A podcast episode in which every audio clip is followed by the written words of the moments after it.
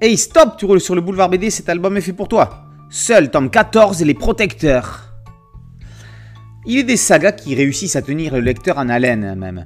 Et parfois, surtout si on n'en a pas encore la fin. Seul en est une. Resté sur notre fin, FAIM, en fermant le tome 13, il était évident qu'une suite se devait d'arriver, un jour ou l'autre. Il nous aura fallu attendre deux ans pour enfin la découvrir. Début d'un quatrième cycle qui s'annonce clairement comme un nouveau départ pour la série.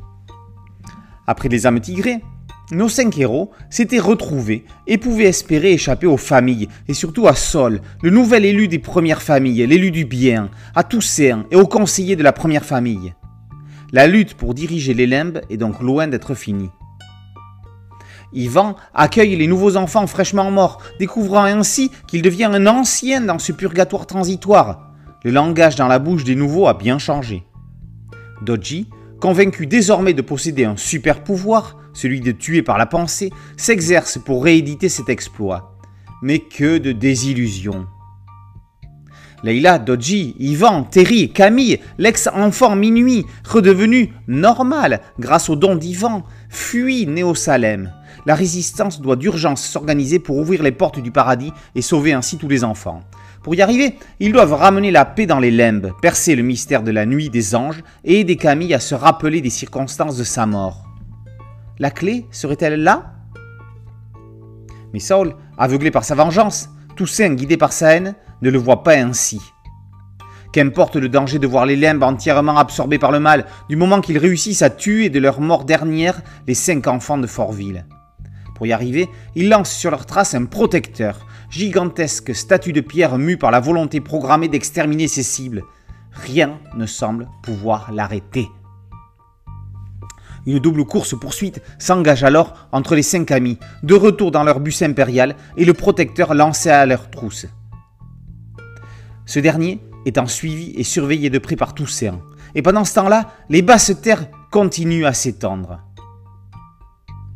Premier opus du quatrième cycle, cet album marque bien des changements et renouveaux dans la série.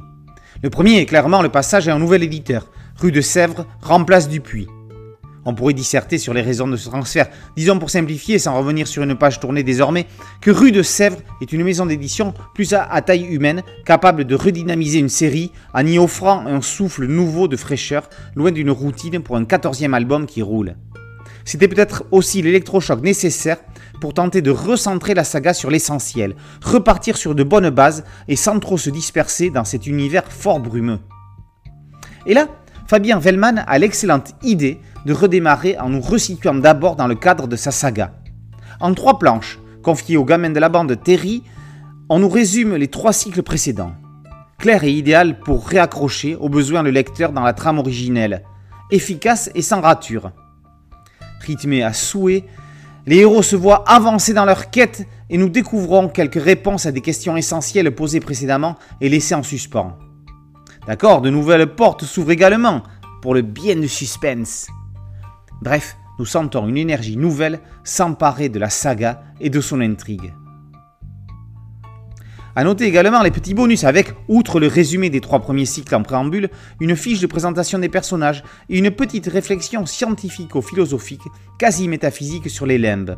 Un petit précis de limbologie. Sans oublier un arbre des 15 familles.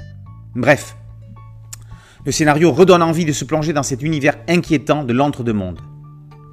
Le cycle est prévu en 4 tomes, les 14 à 17. Chacun verra un redoutable ennemi se dresser devant Layla et ses amis pour les empêcher d'atteindre leur but.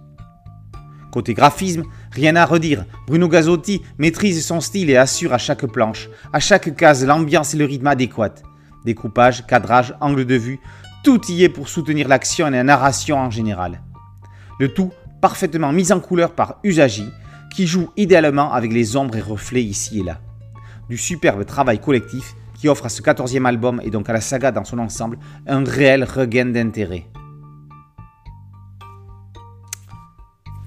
Seul, tome 14, Les Protecteurs, par Gazotti et Vellman, et paru aux éditions Rue de Sèvres. Merci à mon ami Thierry Ligo pour cette chronique. Boulevard BD, c'est un site dédié, un podcast audio et une chaîne YouTube. Merci de liker, de partager et de vous abonner. A très bientôt sur Boulevard BD. Ciao